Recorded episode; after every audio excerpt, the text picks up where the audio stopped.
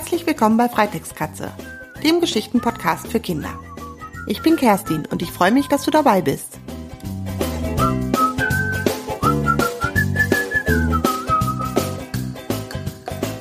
Was würdest du machen, wenn auf einer Geburtstagsparty die Geburtstagstorte verschwinden würde?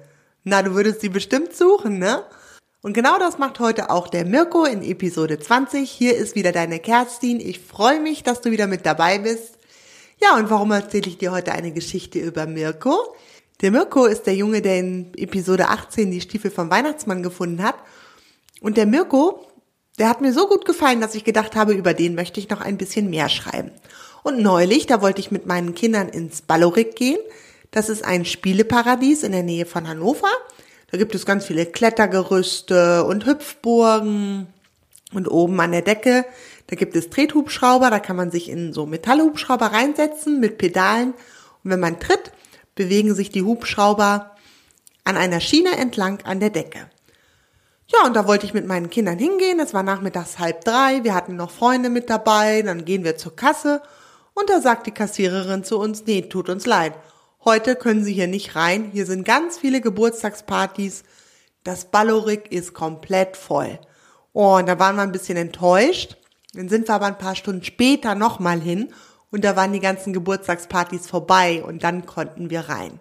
Ja, und als ich so im Ballorik war, habe ich gedacht, Mensch, das ist doch genau der richtige Ort für eine neue Geschichte mit Mirko.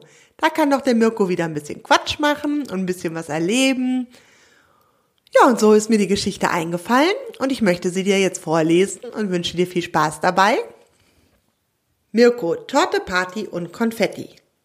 So, 12 Uhr. Langsam kann Papa aber mal in die Puschen kommen.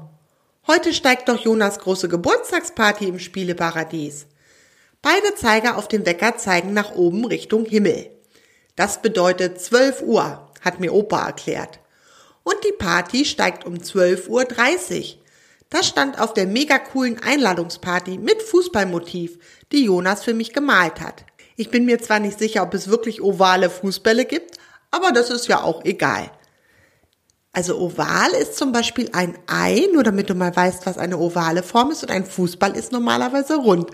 Und der Fußball, den der Jonas auf die Einladungskarte gemalt hat, der ist oval wie ein Ei.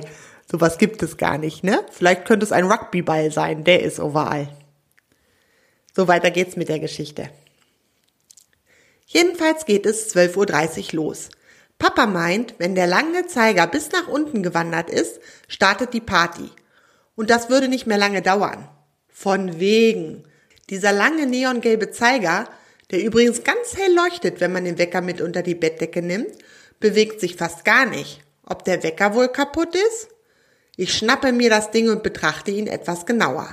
Auf der Rückseite vom Wecker sind ein paar kleine schwarze Rädchen. Vorsichtig drehe ich an einem Rädchen.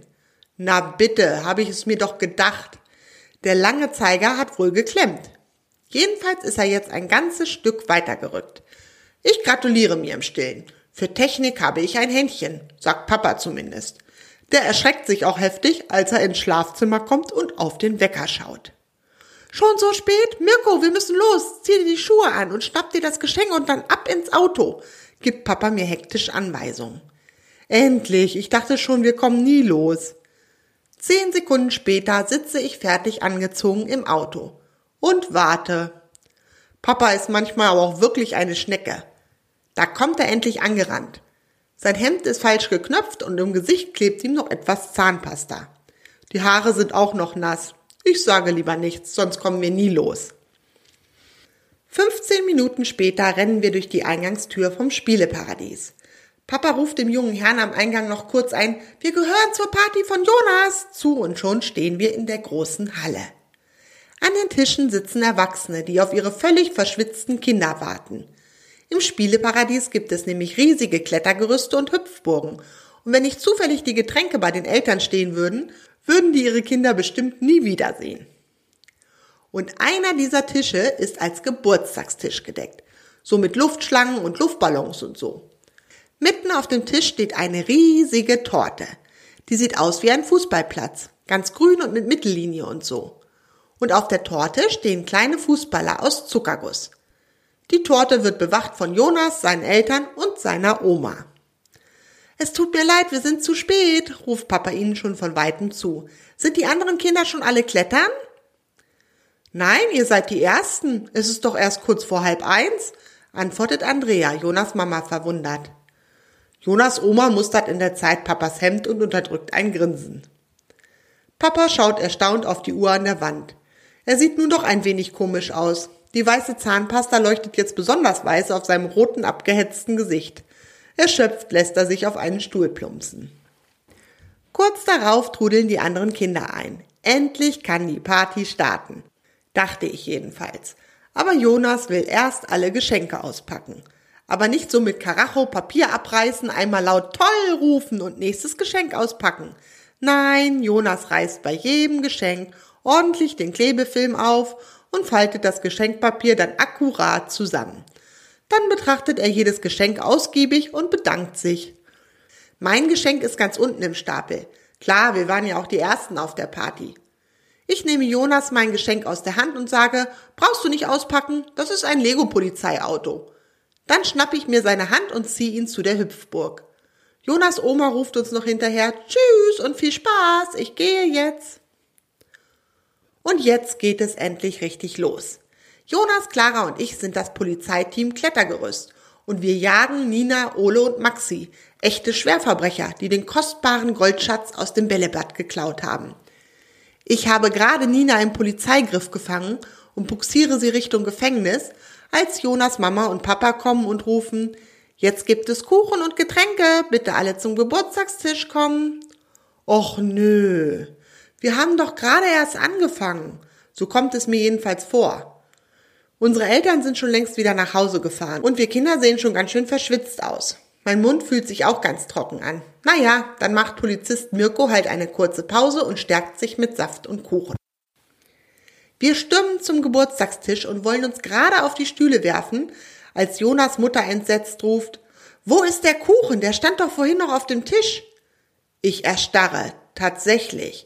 Dort, wo vorher der Kuchen stand, ist jetzt ein leerer Fleck auf der Tischdecke, umringt von Luftschlangen und Konfetti. Ob es sich hier um einen Diebstahl handelt? Auch Jonas Vater schaut verwundert. Ich weiß es nicht, ich habe mich vorne an der Tür noch mit Mirkus Vater unterhalten und nicht auf den Tisch geachtet, sagt er. Und ich habe nach den Kindern auf dem Klettergerüst geschaut, antwortet Jonas Mama. Aber wer klaut denn bitte einen Kuchen im Spieleparadies? Das frage ich mich auch. Kommt, wir finden den Dieb, rufe ich meinen Freunden zu. Schließlich sind wir das Polizeiteam Klettergerüst. Wir springen auf und rennen durch die Halle. Wo könnte der Kuchen nur sein? Wir schauen auf jeden Stuhl und in die hintersten Ecken.